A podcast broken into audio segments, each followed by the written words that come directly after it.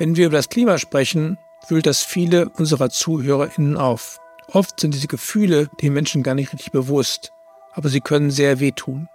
Darauf sollten wir vorbereitet sein. Hallo, liebe Hörerinnen und Hörer. Mein Name ist Gabriel Baunach und ich heiße Sie herzlich willkommen zurück bei Über Klima sprechen, dem Podcast zum gleichnamigen Handbuch über Klimakommunikation von Christopher Schrader und klimafakten.de. In Folge 14 ging es bereits um Emotionen, die unsere Reaktion auf die Klimakrise beeinflussen können.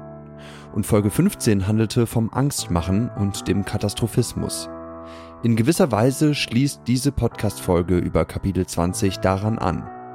Gemeinsam mit dem Autor Christopher Schrader und der Umweltpsychologin Lea Große werde ich unter anderem über Klimaangst, Trauer, die Gefahr von Burnout bei AktivistInnen und über Resilienz sprechen. Das Handbuch können Sie im Buchhandel kaufen, kostenlos bei klimafakten.de als PDF downloaden oder dort Kurzfassungen der Kapitel online lesen. Die Links finden Sie in der Folgenbeschreibung. Nun wünsche ich viel Freude beim Hören.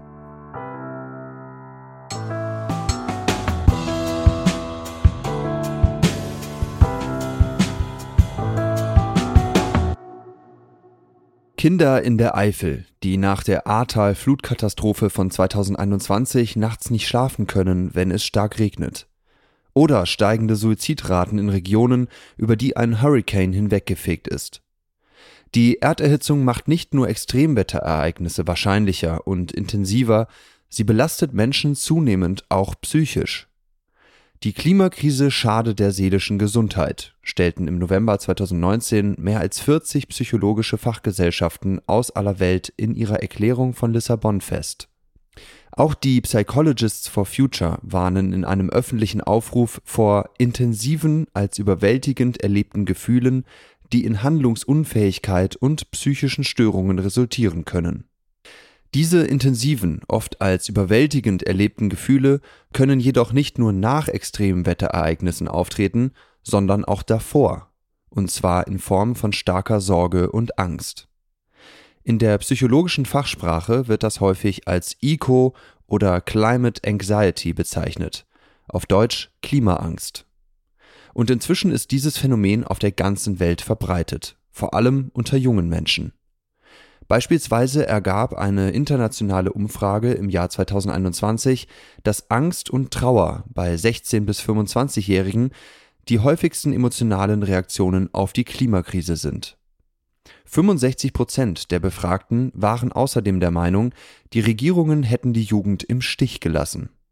Angst im Angesicht der Klimakrise. Fachleute halten dies für eine psychologisch völlig berechtigte und normale Reaktion. Wer Klimaangst verspürt, hat also keine pathologische Angststörung im klassischen Sinne. Im Gegenteil. So wie andere Klimagefühle auch, ist Angst zunächst einmal ein Bedürfnisanzeiger. Angst kann in mäßiger Ausprägung und bei vorhandenem Lösungswissen und umsetzbaren Handlungsoptionen sogar handlungsmotivierend, das heißt förderlich wirken. Die Trauer, die die befragten Jugendlichen und jungen Erwachsenen spüren, umfasst vermutlich auch sogenannte Solastalgie. Dieses Wort prägte der Umweltwissenschaftler Glenn Albrecht von der australischen Murdoch University. Es ist eine Form der Melancholie oder schmerzhaften Nostalgie, die sich auf einen verlorenen oder verloren gehenden Ort bezieht.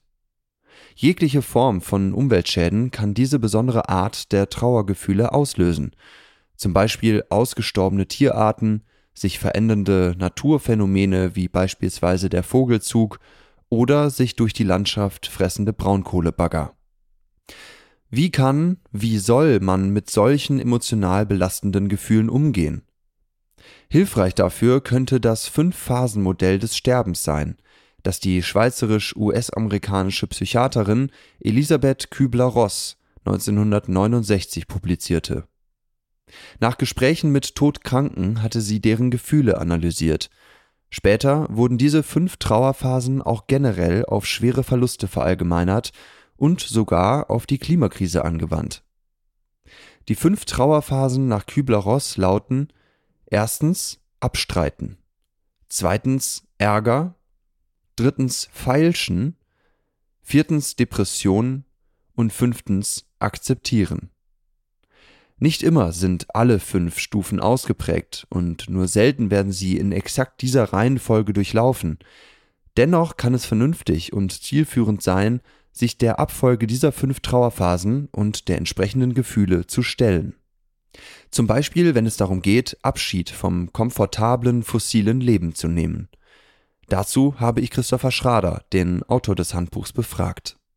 Hallo Christopher, du gehörst ja der sogenannten Boomer-Generation an, die ja mit ganz anderen Weltansichten und Zukunftsversprechungen aufgewachsen ist als meine Generation zum Beispiel, der sogenannten Millennials oder die noch jüngere Generation Z.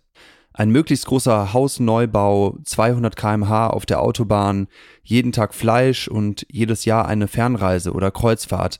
Von solchen Verheißungen der alten fossilen Welt müssen wir uns nun verabschieden, wenn es eine lebenswerte Zukunft für die Jüngeren geben soll. Empfindest du manchmal Abschiedsschmerz oder Trauer um die alte fossile Welt? Hallo Gabriel, es ist ja interessant, dass ich hier auf einmal zum Modellfall für den fossilen Lebensstil werde. Also eine Kreuzfahrt zum Beispiel habe ich noch nie gemacht und will ich auch gar nicht. Aber in gewisser Weise stimmt deine Annahme natürlich. Ich bin Jahrgang 62, also jetzt 60 Jahre alt, ich gehöre zum Babyboom. Und ich bin aufgewachsen nicht so sehr mit expliziten Wünschen nach all dem, was du in deiner Frage angesprochen hast, aber doch mit einer Art von Selbstverständlichkeit, dass man sein Leben so lebt. Diese Selbstverständlichkeit herrschte während meiner Jugend in der gehobenen Mittelklasse, zu der meine Eltern gehörten. Das prägt Erwartungen, meine Erwartungen, die oft genug überhaupt nicht angesprochen werden und einem selbst oder mir selbst auch überhaupt nicht bewusst werden. Und das macht es dann schwierig, damit umzugehen und sich davon zu verabschieden. Das Fleisch zum Beispiel wurde in meiner Familie erst dann zum Thema, als meine Kinder anfingen, vegetarisch oder vegan leben zu wollen. Das gab dann natürlich Diskussionen, weil wir uns auch erstmal überzeugen mussten, dass heranwachsende Körper und Gehirne genügend Nährstoffe bekommen, wenn sie kein Fleisch mehr essen. In dem Prozess haben meine Frau und ich dann nach und nach auch den eigenen Fleischkonsum um mindestens 90 Prozent reduziert. Die Trauer, nach der du fragst, die empfinde ich vor allem, weil ich gerne noch viele Reisen machen würde. Nach Vietnam oder Neuseeland oder Patagonien oder Hawaii. Aber ich zögere inzwischen sehr, in ein Flugzeug zu steigen. Ich kann daher gut verstehen, dass sich viele Menschen in meiner Generation sträuben, etwas aufzugeben, das, sie, das für sie zum Lebensstandard und Lebensstil gehört. So etwas wird dann eben nicht rational durchdacht, weil es undenkbar erscheint, auf so etwas zu verzichten. Ich will nicht behaupten, dass die Trauer meiner Generation um ihr bequemes Leben die größte Gefahr für die seelische Gesundheit ist, die es in der Klimakrise gibt. Aber du hast mich ja danach gefragt. Wahrscheinlich geht es vielen jungen Leuten, die hilflos zusehen, wie ihre Zukunft zerstört wird, noch deutlich schlechter. Denen möchte ich ein bisschen Mut machen. Es gibt immer mehr auch von uns Boomern, die es allmählich begreifen. Ja, vielen Dank, Christopher, für die sehr persönliche Antwort.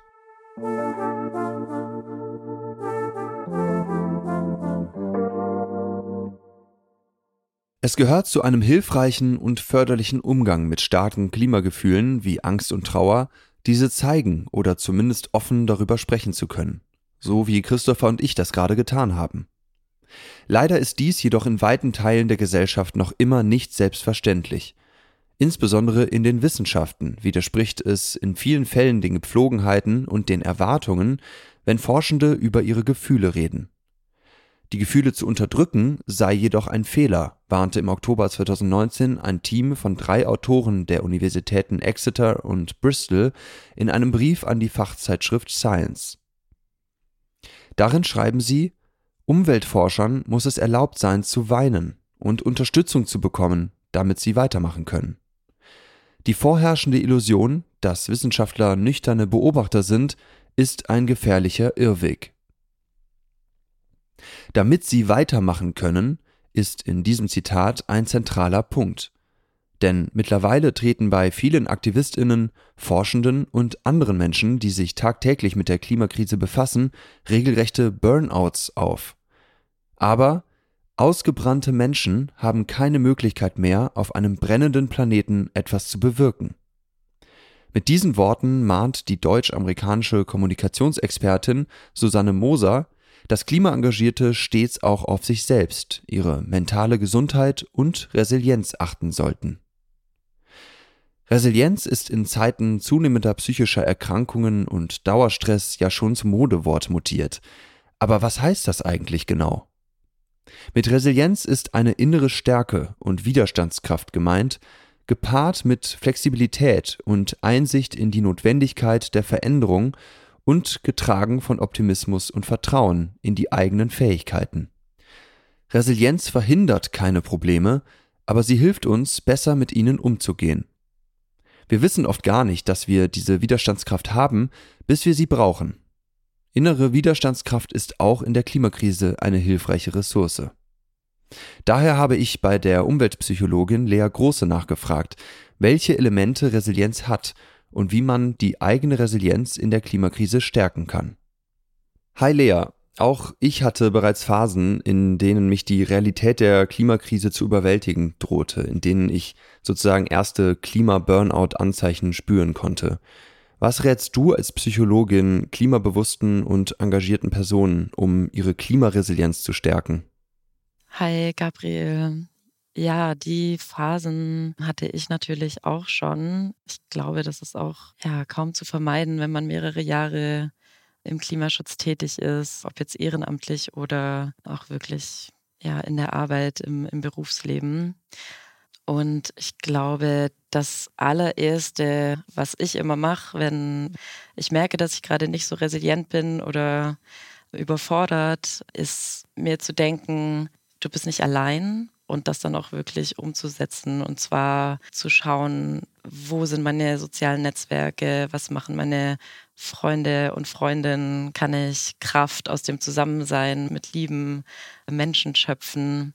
Ob die jetzt selber im Klimaschutz tätig sind oder nicht, ist, glaube ich, da erstmal egal, weil es hilft einfach, mit anderen Menschen zu sprechen. Und genau, ich telefoniere dann einfach oft oder treffe mich mit Freunden und Freundinnen und erzähle auf jeden Fall von meinen Sorgen, aber bin da auch sehr, sehr froh, wenn wir einfach uns mit anderen Themen beschäftigen können und ich auch aus dieser Thematik rauskomme, weil das Problem ist ja auch teilweise, dass ja diese Überwältigung oder diese Überforderung, die wir spüren, verstärken kann, wenn wir uns weiterhin mit der Klimathematik beschäftigen. Das wirkt dann im Prinzip auch wie eine Spirale, die, die ziemlich nach unten sich, sich windet, dass wenn wir überfordert sind mit der Klimakrise und dann aber trotzdem uns jeden Tag damit beschäftigen, dass uns weil wir ja in solchen Phasen auch etwas dünnhäutiger oder emotionaler oder einfach sensibler sind, dann über die Klimakrise sprechen oder auch Nachrichten konsumieren, noch einen viel stärkeren Effekt auf uns haben kann und ja, das uns dann noch weiter runterzieht. Deshalb würde ich sagen, ist es völlig legitim und würde ich auch sogar empfehlen, auch sich mit anderen Themen zu beschäftigen, die nicht ganz so schwer wiegen und das am besten eben mit Freunden und Freundinnen oder der Familie oder mit anderen Personen, mit denen man sich gerne umgibt, machen. Genau, und dann nochmal zum Thema Nachrichtenkonsum. Es ist ein Problem, dass viele Menschen keine Nachrichten lesen und sich dadurch bewusst halt nicht mit der Klimakrise beschäftigen. Ich würde jetzt sagen, die Menschen, die hier jetzt zuhören und sich mit der Klimathematik beschäftigen, lesen wahrscheinlich sehr viel Nachrichten und konsumieren Medien zu dem Thema.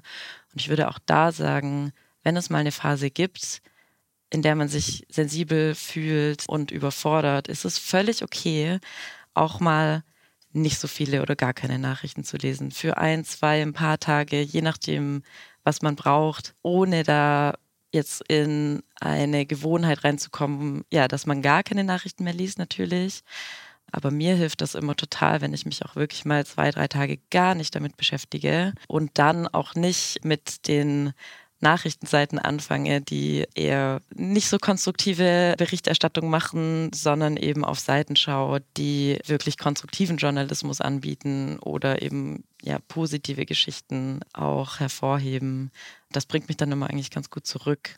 Ja, und ein dritter Punkt, der mir und ich glaube vielen Menschen sehr gut hilft, ist eben diese Erfahrung der Selbstwirksamkeit in solchen Zeiten wirklich pflegen und stärken. Also das Gefühl, ich kann etwas bewirken und im allerbesten Fall, ich bin ja auch in einer Gruppe und in einer Gemeinschaft unterwegs, die was bewirken kann und es hat einen Sinn, was ich mache ich spüre das zum Beispiel wahnsinnig stark, wenn ich auf eine Demonstration gehe, ja, einfach auf die Straße gehen kann und merke, dass meine Stimme halt gehört wird. Genau, das würde ich jetzt auch nicht pauschal als Empfehlung für jede Person aussprechen, weil viele Menschen finden große Menschenmassen natürlich auch erschöpfend. Aber mir zum Beispiel hilft es und so kann man schauen, kann jede Person für sich schauen, was gibt mir dann das Gefühl, dass ich was bewirken kann.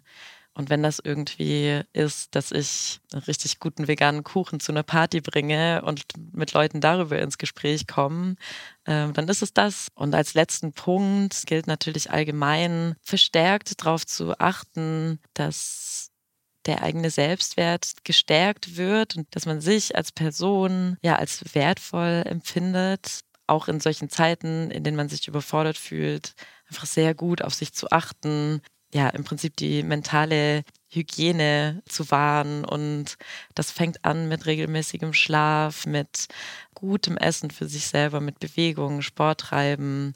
Und dann geht es aber auch darüber hinaus und das muss auch wieder jede Person für sich selber wissen. Mir hilft das total, Gitarre zu spielen, Musik zu machen und zu zeichnen, weil ich weiß, das beruhigt mich und auch wenn das sehr kleine Dinge sind und man im ersten Moment denkt, dass es nicht so viel Sinn ergibt oder nicht so wirkungsvoll, aber für den eigenen Körper und den eigenen Geist kann das sehr, sehr heilsam sein. Ja, danke, Lea. Und es geht ja, glaube ich, auch darum, ab einem gewissen Grad der Überforderung oder Erschöpfung sich rechtzeitig professionelle Hilfe zu suchen. Was wären da denn geeignete erste Anlaufstellen aus deiner Perspektive? Ja, das ist ein super Punkt, Gabriel. Genau, wenn man über mehrere Wochen wirklich nicht aus dieser Spirale rauskommt und sich einfach ständig überfordert fühlt und vielleicht das gerade dann auch dazu führt, dass man weniger sich mit Freunden und Freundinnen trifft oder nicht mehr so gut auf sich selbst achtet, dann ist auf jeden Fall der Zeitpunkt auch da zu sagen, okay, vielleicht brauche ich auch Hilfe von außen. Das ist für manche Personen extrem schwierig. Das ist auch ein, strukturell in Deutschland sehr schwierig, weil man kann nicht einfach sagen, ich möchte jetzt zu einer Therapie oder irgendwie ein Selbsthilfeangebot wahrnehmen und dann kann man da eine Woche später hin. Aber zum Beispiel ist eine super Anlaufstelle eben die Gruppe Psychologists for Future. Das sind PsychologInnen und PsychotherapeutInnen, von denen viele eine eigene Praxis haben. Wenn man die kontaktiert, dann können die eine kostenlose Beratung, zumindest eine, eine erste kostenlose Beratungsstunde anbieten und vermitteln tatsächlich auch hier und da einen Therapieplatz für Personen, die wirklich nicht mehr weiter wissen. Also es ist eine sehr tolle und sehr einfach zu erreichende Gruppe. Ja, das können wir auch gerne nochmal in der Folgenbeschreibung verlinken. Vielen Dank, Lea.